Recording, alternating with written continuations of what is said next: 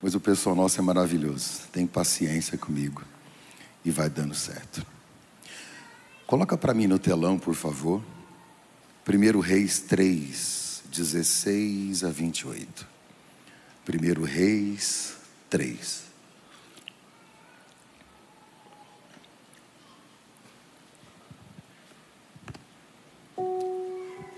Certo dia, duas prostitutas compareceram diante do rei. Uma delas disse: Ah, meu senhor, esta mulher mora comigo na mesma casa. Eu dei à luz um filho e ela estava comigo na casa. Três dias depois de nascer o meu filho, esta mulher também deu à luz um filho. Estávamos sozinhas, não havia mais ninguém na casa. Certa noite, esta mulher se deitou sobre o seu filho e ele morreu. Então ela se levantou no meio da noite, pegou meu filho, enquanto eu, tua serva, dormia, e o colocou e o pôs ao seu lado, e pôs o filho dela morto ao meu lado. Ao levantar-me de madrugada para amamentar o meu filho, ele estava morto. Mas quando olhei bem para ele de manhã, vi que não era o filho que eu dera à luz. A outra mulher disse: Não, o que está vivo é meu filho, o morto é seu. Mas a primeira insistia: Não, o morto é seu, o vivo é meu. Assim elas discutiram diante do rei. O rei disse: Esta afirma: Meu filho está vivo e o seu filho está morto. Enquanto a outra diz: Não, seu filho está morto e o meu está vivo. Então o rei ordenou: Tragam-me uma espada. Trouxeram-lhe ele ordenou: cortem a criança viva ao meio e deem metade a uma e metade a outra. A mãe do filho que estava vivo, movido pela compaixão materna, clamou: Por favor, meu senhor, dê a criança viva a ela, não a mate. A outra, porém, disse: Não será nem minha nem sua, cortem-na cortem ao meio. Então o rei deu seu veredicto: Não matem a criança Deina, a primeira mulher, ela é a mãe. Quando todo Israel ouviu o veredicto do rei, passou a respeitá-lo profundamente, pois viu que a sabedoria de Deus estava nele para fazer justiça. Amém. Pode colocar o banner aí, por favor. O tema da minha palavra hoje é este: o favor do rei. Eu não sei quem é o homem mais rico do Brasil, mas já te informo que não sou eu. Mas o cara mais rico do Brasil, que eu não sei o nome dele, e geralmente quem é rico não conta que é, então a gente dificilmente vai saber. Você descobriu quem é o cara. Ele chamou você para uma reunião. E nesta reunião ele assinou um cheque em branco. Entregou para você e disse assim: Coloca o valor que você quiser. Amém. Quanto você colocaria? Um milhão? Não compra nenhum apartamento no Bueno. que mais? Quem dá mais? Oi, vem pra cá, quem dá mais? Quem colocava mais? Hã? Um bi? Foi longe, irmão. Tá certo, o cara tem grana, né não? Não, vai, né? Quem mais? Não, deixa eu te fazer diferente. O Neymar te liga de vídeo, menino Ney. Ele te liga, salam aleikum, aleikum salam, lá, ele te liga, lá das, lá não sei de onde. Falou, oh, o meu chefe aqui, o Sheik, quer falar com você. Aí o cara começa a falar com você, você não entende, alguém traduz. Ele fala assim: rande, rande, ram. O que, que é isso? Me dá o seu pix e fala quanto você quer. Eu não estou falando do Neymar, estou falando do dono dele. Quanto você pediria?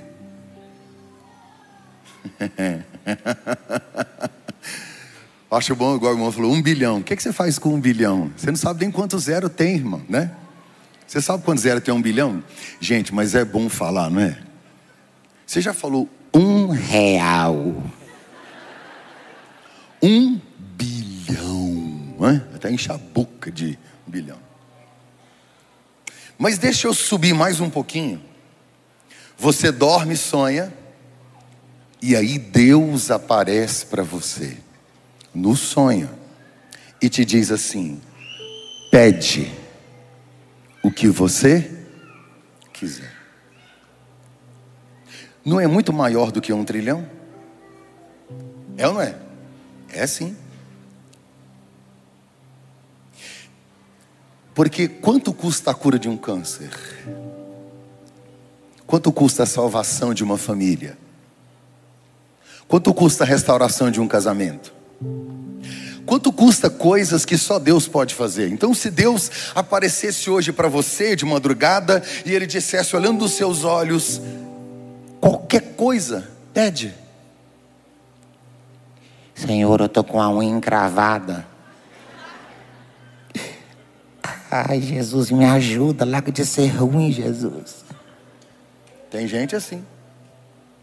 Ter Deus como pai e pensar pequeno é viver como um mendigo sentado numa montanha de ouro. Porque se você conhece o pai que tem o tamanho dele, há os pedidos, né? Eu me lembro do meu filho Nicolas, o menorzinho, eu lembro que ele era pequenininho. E um dia ele falou para a mãe dele assim: Eu estava ouvindo, mamãe, se eu quiser, meu pai me leva lá em Jesus, eu converso com ele, depois ele me traz de volta. Olha, falei, que que é isso? Eu estou podendo, né? Esta é a visão que ele tem do pai que ele tem. Salomão deitou para dormir depois de sacrificar mil bois. Mil. Todo homem, conforme o livro de Levítico, sacrificava um só.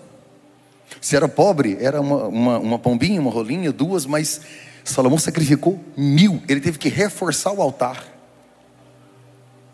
Aí quando ele foi dormir, Deus apareceu para ele e disse: E aí? Gostei de você. Eu vou te fazer uma proposta que eu nunca fiz para ninguém. Você pode ler a Bíblia para trás de Salomão. Ele olhou nos olhos dele e disse: é, Pede o que você quiser. O que, que Salomão pediu? sabedoria.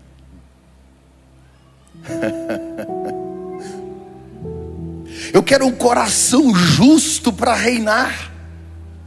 Eu quero fazer justiça. Eu quero ter a sabedoria do céu, porque a inteligência você compra com livros. Sabedoria não. Ou é na prática da vida, uma graça de Deus. Sabe qual foi a resposta de Deus? Sabe o que, que Deus respondeu para Salomão? Está no mesmo capítulo que nós lemos, só que no início Deus diz assim: E disse Deus, Salomão, por quanto você pediu sabedoria, você não pediu muitos anos para você, você não pediu riqueza, você não pediu a vida dos seus inimigos, mas você pediu entendimento, discernimento para ser justo. Farei conforme as suas palavras, eis que eu dei um coração sábio e entendido que antes de você não haverá, não houve ninguém, nem depois de você haverá.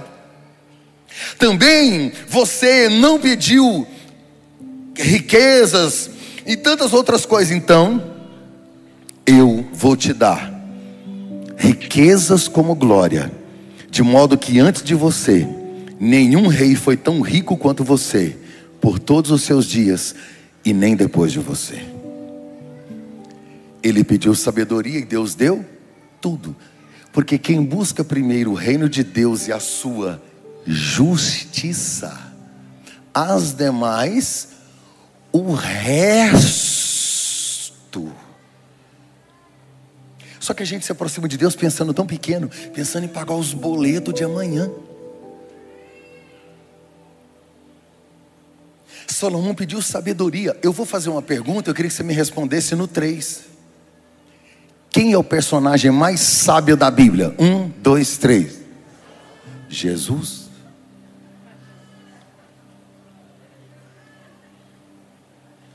Não é verdade? Jesus. Agora, dentre os reis era quem? Salomão. Mas na Bíblia é Jesus. Olha, pastor, não acredito. Amém. Fica à vontade, tá? Jesus. Salomão pede a Deus sabedoria. E em resposta ao pedido de Salomão, ele recebe um problema.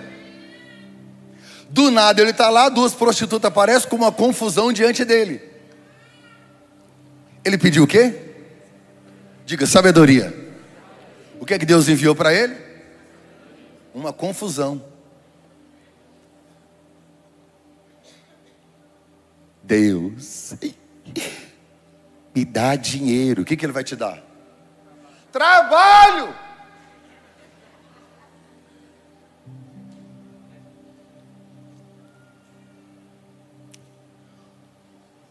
É.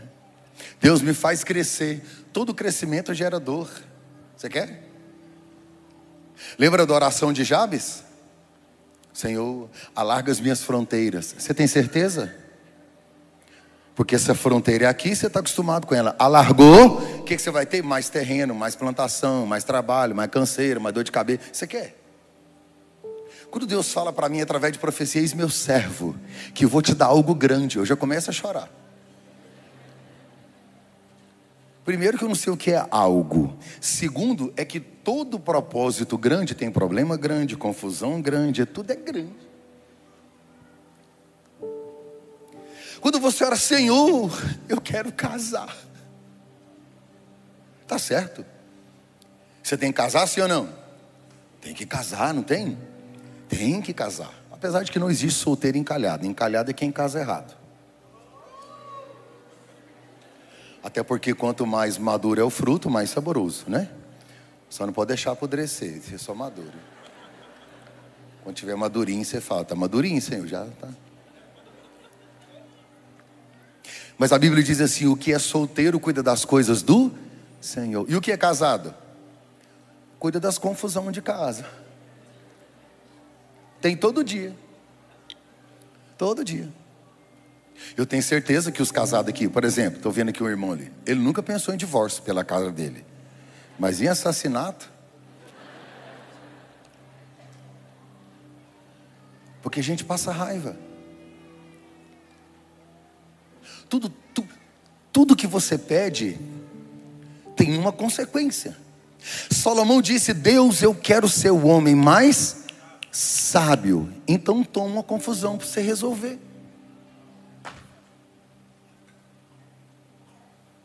Porque situações difíceis revelam sua essência. Davi era só o pastor de ovelhas, até aparecer Golias. Quando Golias aparece, a essência de Davi vem: vou arrebentar com você, vou arrancar sua cabeça. Quer ver uma coisa? Tem um texto no segundo livro dos reis que fala de Naamã. Alguém lembra da história de Naamã que mergulhou no Rio Jordão e foi curado? Lembra? Naamã era leproso, mergulhou no Rio Jordão. Alguém tem coragem de falar daí mesmo, hein? Por que que Naamã foi lá no Rio Jordão? Quem que orientou ele aí lá? Quem que orientou? Foi o profeta, não foi? Quem mandou ele procurar o profeta? A, a serva, a escrava. Lembra disso? Diz assim, ó. Uma, diga uma uma menina escrava foi levada para a casa de Naamã. Depois que ela fala para ele sobre a solução da cura dele, a Bíblia não diz mais uma menina, diz assim: ele vai ao rei e fala assim: lá em casa, a menina mandou eu ir ao Jordão. Olhe para mim. Essa menina em Israel ela é uma garota de no máximo 11 anos. Sabe o que ela estava fazendo em Israel? Se ela tivesse em Israel, se ela não tivesse sido levada escrava, sabe o que ela está fazendo em Israel? Brincando, cuidando dos bichinhos dela, ajudando a mãe e só. Como ela foi sozinha para a casa de Naamã, não tem mais papai, não tem mamãe, não tem igreja, não tem pastor, não tem brinquedo, não tem nada. A essência de missionária dela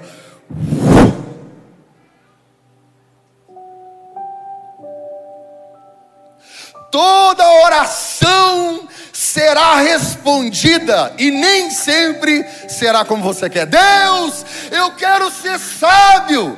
abre a porta aí que eu vou arrumar uma confusão para você resolver. Bora, bora, bora. Aí chega as duas gritando. Uma com o bichinho morto na mão, a outra.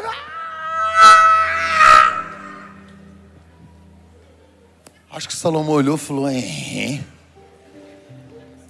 Tava esperando isso não.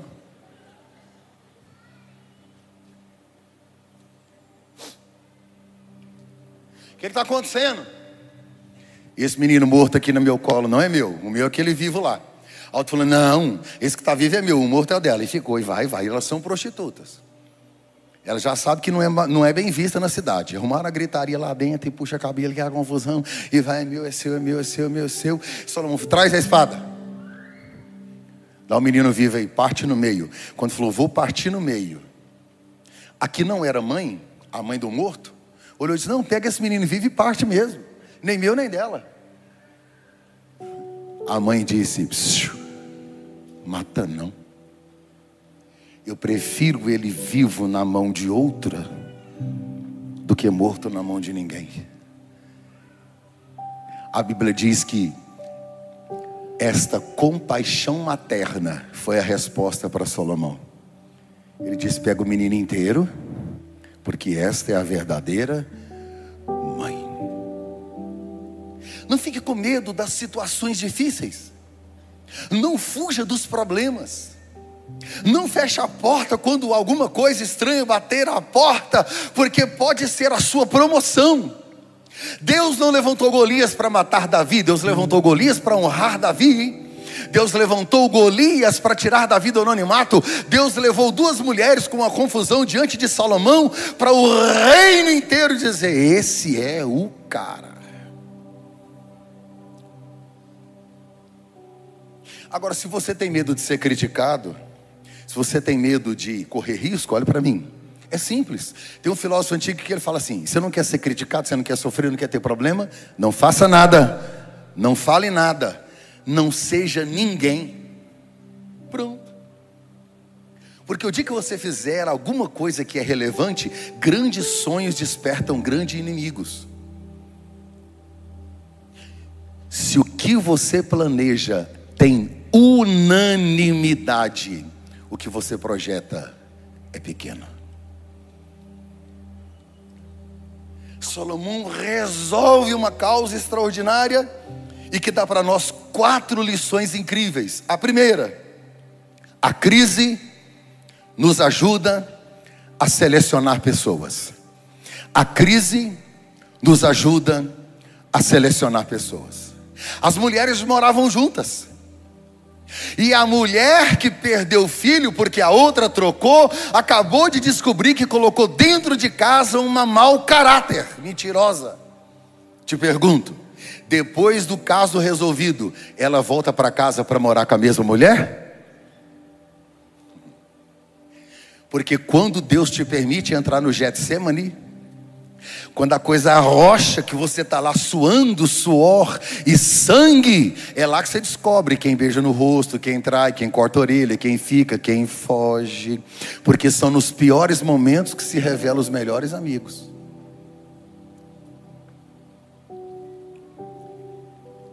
Existem pessoas que são como sombra, só estão ao seu lado enquanto brilha o sol. Existem amigos que são como sombra, só estão ao seu lado enquanto brilha o sol, porque a hora que escurece, some todo mundo. Tem gente que caminhou com você até você se ferir. Então tem gente que você não se relaciona mais, porque é Jonas, e Jonas do barco afunda. Não confunda a ovelha com o lobo. Ovelha você cuida, ovelha você alimenta, se ela feriu você trata, lobo, espada. Perguntar para você o que eu queria perguntar para essa mulher. Quem entra na sua casa? Quem entra no seu quarto? Quem ouve seus segredos? Quem é que você coloca na sua empresa? Com quem que você faz sociedade? Aí eu vou mais além. Quando você tira férias, quem é que você leva e vê a sua mulher de biquíni, seminua? Quem vê? Ah, é meu amigo do peito. É, pois é, as duas moravam juntas, era brother. Até que. Olha, pastor, acho que o senhor é muito radical. Continue, querido, fique à vontade. Falei, estou leve. Precisava falar.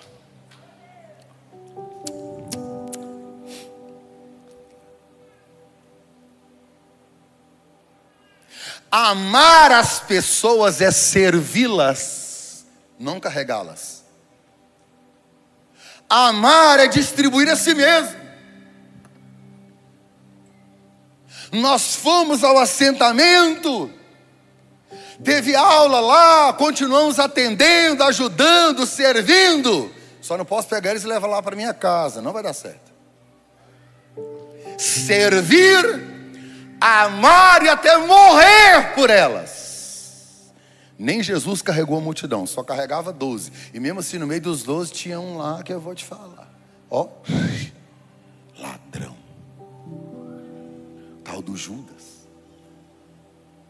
Existem crises que nos ajudam a selecionar nossos relacionamentos, nossas alianças, as pessoas que andam conosco, quem ouve o nosso coração. Agora o que eu acho interessante é que ela coloca dentro de casa uma mulher que não é de confiança. Porque a hora que ela fez, só que o caráter só se revelou no dia da morte. Até então ela guardava essa reputação. Mas o que me impressiona é que esta mulher que o filho está vivo, ela não percebe quando a outra dorme em cima do bebê, mata o bebê, acorda de madrugada, pega o bebê morto, coloca do lado dela, tira o bebê vivo que estava com ela. No mínimo, ela teve que trocar de roupa do bebê. Porque senão, de cara, a hora que ela acorda, já não é nem a roupa, se nem de olhar o menino, só de ver a roupa, é outra roupa. Ela teve um planejamento, a outra está dormindo. Pegou o filho vivo, trocou a roupa, pega o morto, coloca lá. Quando ela acorda de madrugada para amamentar, o filho está morto. Que sono é esse? Um sono profundo, um sono perigoso. Ela não acorda, ela não vê a troca. Ei! Deus está falando hoje. Estão mexendo nas suas coisas e você não está percebendo estão mexendo na sua cama, no seu casamento, e você não vê. Estão tentando roubar o que Deus te deu, o que você gerou, e você não acorda. Será que não está na hora de reagir, de acordar? Escreva, escreva. O seu sono não pode ser maior que o seu sonho. O seu sono não pode ser maior que o seu sonho. O seu cansaço não pode ser maior do que o seu propósito. O seu sono não pode ser mais profundo que o seu sonho. Porque foi você que gerou, foi Deus que te deu. Quando a Bíblia fala de um filho, ela está dizendo de algo que gerou, não é só um filho como uma criança, pode ser um casamento, um propósito, um sonho, um projeto, pode ser alguma coisa que Deus te deu, um ministério, uma família, uma igreja, eu não sei, alguma coisa que você gerou, Deus te deu, e aí o inimigo está tentando roubar, saquear, pegar, acorda! Desperta do que dormes. Como é que está seu casamento? Como é que está a sua empresa? Como é que estão os seus filhos? Como estão as coisas que você gerou? Como é que está o seu ministério? Acorde, abra o olho. Diz que ela acordou para amamentar. Só que não tem como alimentar aquilo que morreu. Não tem como alimentar o que morreu. Ela percebeu que estava morto. Angústia, tristeza, decepção no escuro o amanhã não tinha chegado, o sol não nasceu, a aurora não raiou. Quando ela olha naquele escuro, ela vê, vai amamentar, não consegue, está morto. Quando ela percebe que foi roubada, ela entende que nem todo mundo pode entrar na sua casa. As crises nos ajudam a selecionar pessoas. Segunda lição que eu aprendo aqui: não acredite na voz da escuridão. Não acredite na voz da escuridão. Ela acorda de madrugada, está escuro. Então ela não percebe que o filho não é dela, os dois são do mesmo tamanho. A roupinha é a dele. Ela só percebeu que não era filho dela quando o dia amanheceu. O texto diz: quando o dia amanheceu. Então não tome decisão precipitada em ambientes escuros. Tem hora que você está tão triste, tão chateado, tão revoltado. Não está na hora de você tomar decisão.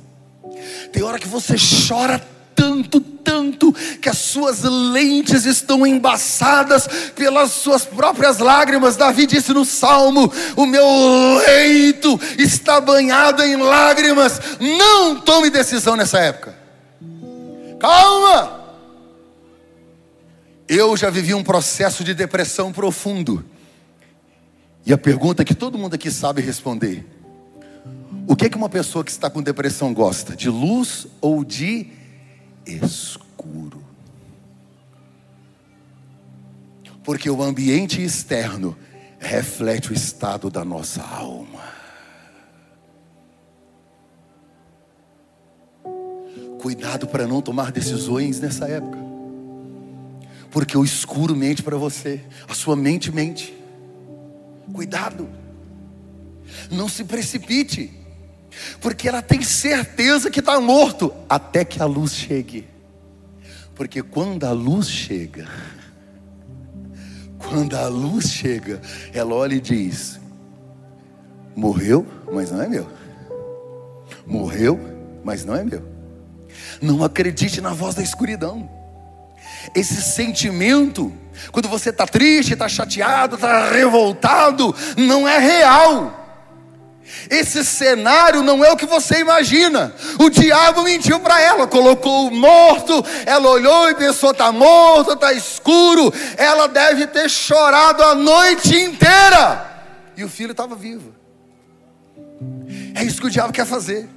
Ele quer mentir para você, escurecer os seus dias, para que você olhe e faça uma leitura errada do cenário.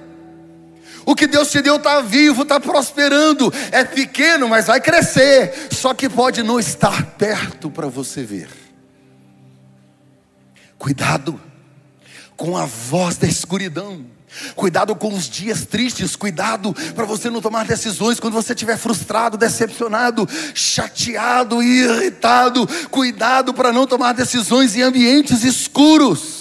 Não existe noite tão longa que impeça o sol de aparecer. Escute, o sol da justiça vai brilhar. Calma, respire fundo. A luz vai chegar. E quando a luz chegar, a verdade prevalecerá.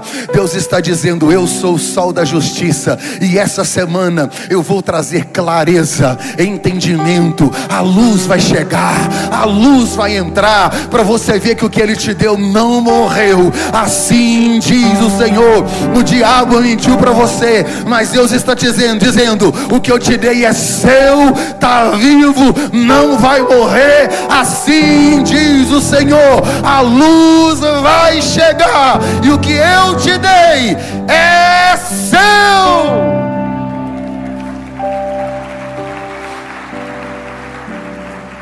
Primeiro, primeiro, as crises nos ajudam a selecionar pessoas. Segundo, não ouça a voz da escuridão. Cuidado, ela está mentindo para você. Terceiro, não abra mão do que Deus fez você gerar. Não abra mão do que Deus te deu. Não abra mão do que Deus fez você gerar. Quando a luz chega, quando ela olha, o menino no colo, na cama, está morto, ela diz: Não é meu. Quando ela olha do outro lado, que ela vê o bebê no colo da outra, ela diz: Esse aí é. Quanta gente conformada. Ela não. Ela diz: É meu. E começou a confusão dentro de casa. E aí ela começa a brigar com a outra, e agora nós precisamos de alguém para intermediar. Porque agora tem luz, agora tem claridade. O texto diz: e ela reparando no menino, atentando para ele, olhando cuidadosamente nos detalhes: esse vivo é meu, tomo morto, não.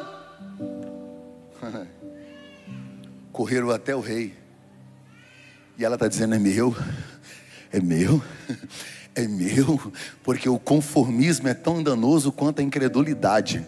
Deus está dizendo hoje aqui, Ele permitiu esse cenário estranho para você se mover, para você sair do lugar, para você se movimentar, para você não desanimar, para você não desistir, para você levantar, para você correr atrás, porque tem muita gente pensando: o ministério morreu, a igreja morreu, as coisas acabaram, meu casamento morreu, minha família está sendo destruída. Não está, não, é que está meio nublado, está meio escuro. Aí Deus hoje está dizendo assim: vou trazer luz, e você vai ver que há esperança a esperança. Tem muita coisa que você acha que acabou, Deus está dizendo hoje claramente nesta tarde, numa palavra profética: não desista, porque foi eu quem te dei. Não entregue os pontos, não afrouxe, não pare, não volte atrás. Deus está dizendo: vai, corre, resolve, porque tem coisa que Deus permite para tirar a gente do lugar. É. Para sacudir, sacudir a poeira. Eu quero de volta, eu quero o que é meu. Quarto e último. Primeiro, as crises nos ajudam a selecionar pessoas. Segundo, não acredite na voz da escuridão. Terceiro, não abra mão daquilo que você gerou. E por último, diga comigo assim: fale com o rei.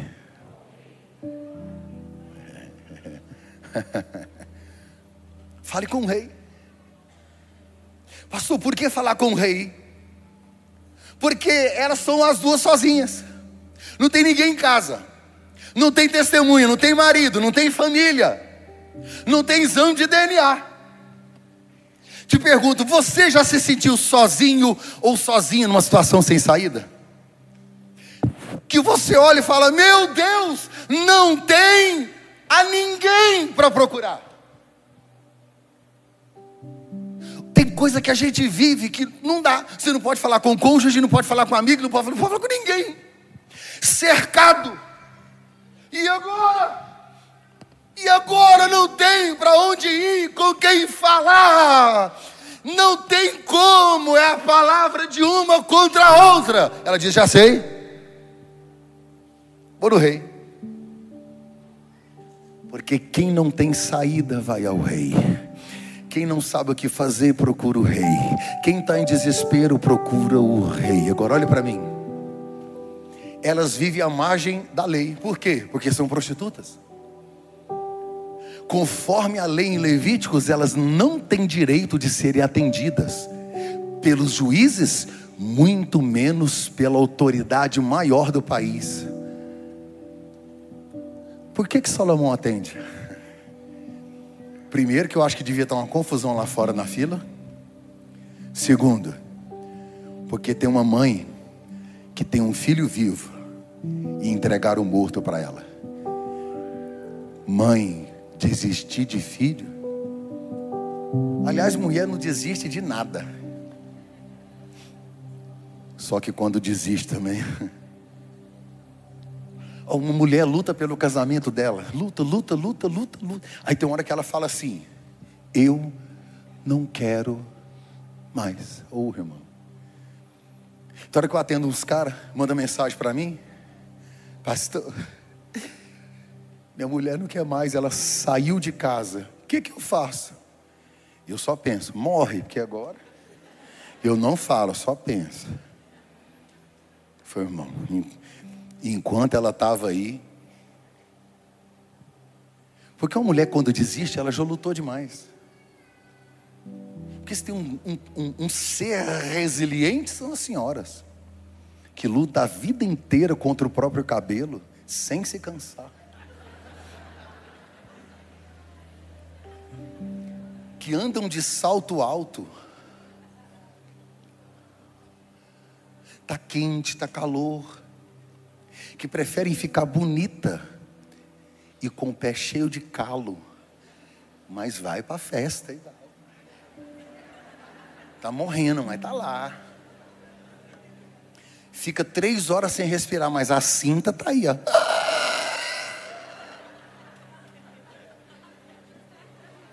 A gente quase nem ouve mais a voz feminina na igreja, que não tem ar. Essa semana eu vi uma irmã da igreja fazendo um procedimento. Ela enfiou tanta agulha no rosto. Eu falei, isso não é normal. Tem mulheres que faz demonização facial.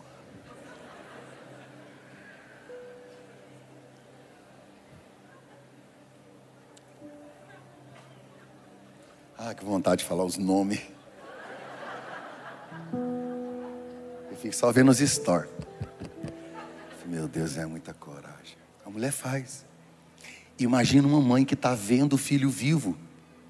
Então, primeiro, porque eu acho que ela, eu quero. Gente, eu preciso aprender com essa mãe. Eu não quero saber se eu tenho direito, se eu não tenho direito. Eu não quero saber o que é a lei. Eu não, eu não quero saber. Eu só sei o seguinte: Deus me deu e é meu.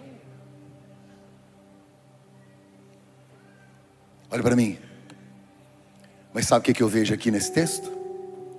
E é isso que eu amo na Bíblia.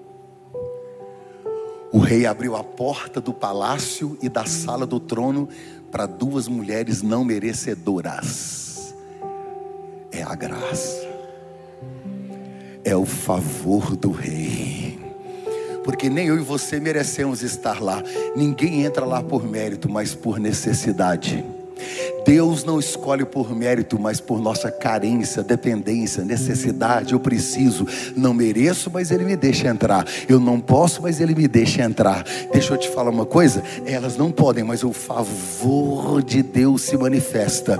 Muito, elas não podem nem serem julgadas, mas a graça entra em ação. A Bíblia diz que a nossa justiça é como trapo de imundícia. A Bíblia diz que as misericórdias do Senhor são a causa de não sermos confundidos, de não sermos consumidos. Lá na presença de Salomão tem muita gente na fila, elas são mal vistas, aquela gritaria, o menino vivo, outro morto. Quando se apresentam, cada uma conta uma versão. Aí Salomão diz: traz a espada. É a única vez que uma espada entra em cena, resolve sem ferir ninguém. É a única vez que uma espada resolve um problema sem ferir ninguém. A espada revelou a verdade. Quando a espada entrou, a verdade apareceu. Quando a espada chegou, resolveu sem ferir ninguém. Sabe o que a Bíblia diz sobre espada? Hebreus capítulo 4, verso 12, porque a palavra de Deus é viva e eficaz, mais penetrante do que a espada, mais penetrante do que a espada alguma de dois gumes, penetra a divisão da alma e do espírito, das juntas e medulas e apta para discernir os pensamentos e a intenção do coração. Quando a espada chega, a verdade aparece. Se no seu casamento os princípios da espada chegarem, a verdade vai aparecer. Na sua empresa, no seu casamento, na sua vida, essa igreja se prega a espada, essa igreja se vive a espada. E todas as vezes que o princípio dessa espada chega, não gera morte, gera vida, não traz tragédia, traz solução, porque nós vivemos baseados nessa espada. E através da luz dessa espada, nós teremos discernimento, entendimento, visão, compreensão. Deus vai revelar a verdade através da sua espada. Sabe o que a mulher disse? Obrigado. Obrigado. Mulher disse: entrega vivo para ela. Salomão disse: se você quer ele vivo, você é a mãe. Mas você sabe o que ela está dizendo? Eu não quero a metade. Porque Deus não entrega meia bênção e Deus não faz meio milagre. Eu não gerei a metade. Eu quero tudo que Deus me deu. Essa é uma semana de tudo. Essa é uma semana de completude. Sabe, você não vai receber a restituição só da metade, não. Deus vai te dar a empresa toda de volta, a família.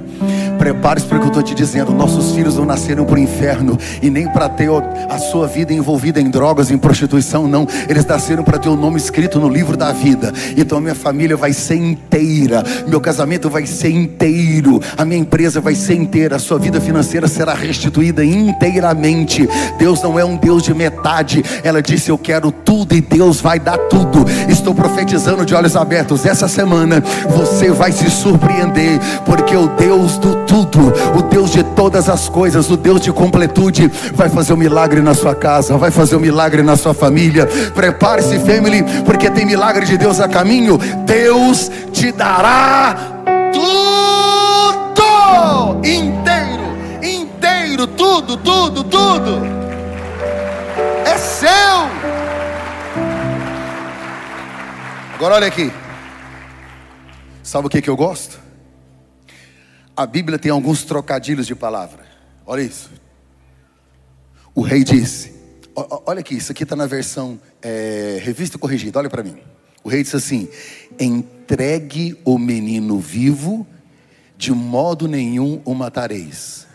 Entregue o menino vivo, de modo nenhum o matareis. Você pode dizer isso comigo? Um, dois, três. Entregue o menino vivo, de modo nenhum o matareis. Foi o rei quem disse. Quem disse? Leia no texto. Porque esta foi a frase que a mãe disse. Quando Salomão quis cortar, a mãe disse: Não corta, não. Entregue o menino vivo, de modo nenhum o matareis. O rei só repete o decreto dela. Escute. Porque o que você fala a respeito do que você gerou é decreto é decreto. Cuidado com o que você fala. A vida e a morte estão no poder da língua, pelo amor de Deus. A língua, a palavra cria ambientes, cria cenários, gera vida.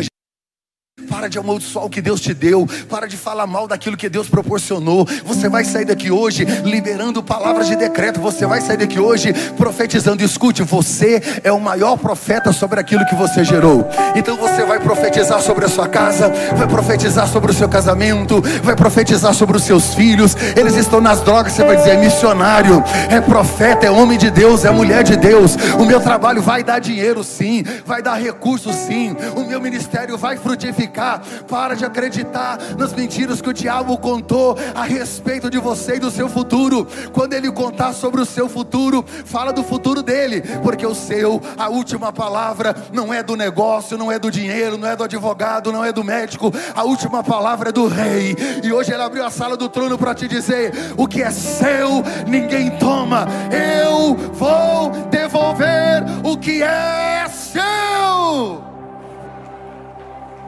Uh!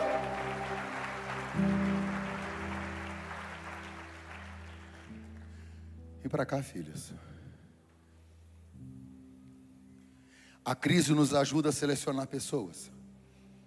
Não acredite na voz da escuridão. Não abra mão do que Deus fez você gerar. E por último, fale com o rei. Qual o nome do rei que está aqui na Bíblia, que resolveu o caso? O nome dele? Tem outro rei na Bíblia que é maior que Salomão? Jesus, o Rei dos Reis e Senhor dos Senhores. Tem alguém na Bíblia mais sábio que Salomão? A personificação da sabedoria. Ô, Jesus. Eu amo tua presença em ré. Paulo, na sua segunda carta de Timóteo, capítulo 4, versos 7 e 8, diz que ele é o nosso justo juiz. Diz assim: combati o bom combate completei a carreira e guardei a fé. Já agora está a coroa da justiça guardada para mim, a qual o Senhor, o justo juiz, me dará naquele dia. Quando Jesus morreu na cruz, o véu do templo foi rasgado. Para quê? Para nós, os improváveis, entrarmos na presença dEle. Jesus disse algo muito interessante quando você estiver lá na sua casa. Que você precisar de uma resolver uma causa impossível, ele disse: "Entra no quarto e feche a porta, porque o teu pai que está em secreto, ele vai ver você." Quem entra hoje na sala do trono é quem merece, é quem precisa, é quem deseja, é quem quer, é quem procura. Você não precisa vir uma estrutura religiosa para ter acesso à sala, só um mediador entre Deus e os homens e a Jesus. Olha o que Paulo escreveu aos Efésios, capítulo 3 e verso 12: Por meio da fé em Cristo, agora nós com ousadia e confiança temos acesso à presença de Deus. Entra no quarto, fecha a porta, busque por essa presença porque hoje esta causa é impossível tem resposta de Deus para a sua vida. Eu queria que você colocasse em pé só para eu poder orar por você. Me encare aqui dois minutos. Se eu pudesse hoje falar pessoalmente com você, você diria para mim, pastor, eu estou com 36 causas para resolver. Você tem escritório de advocacia? Eu também tenho muitas coisas. Mas sabe, uma coisa que eu aprendi ao longo dos anos andando com Jesus é que quando eu foco em uma causa, quando eu falo sobre ela, falo com Deus, quando aquilo é resolvido, o que, que eu entendo? Foi respondido. É isso que você vai fazer agora. Porque tem coisa que você não resolve. Não adianta você falar com o patrão do Neymar, do mundo. Não adianta, não adianta. Porque tem coisa que é só Deus. E Ele está dizendo para você o mesmo que disse para Salomão. E aí? O que, que você quer? Ele é pai. Ele não é padrasto, ele é pai. Você foi adotado não por mérito, mas pela graça. E aí ele disse: todos quantos receberam, deu-lhes o poder de serem o quê? Filho, então entra na sala do Pai, sem medo, sem receio, fomos justificados pela graça. Aí você entra, você vai olhar para ele e dizer: Senhor, eu não aguento mais isso. Fecha os seus olhos. O que, que você vai apresentar hoje para ele?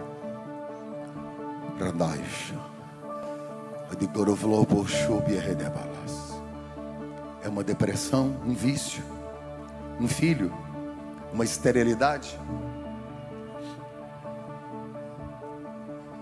Mas assim, apresente algo grande. Aquilo que para você já é limite, porque é no limite do homem o lugar mais frequente dos grandes encontros com Deus.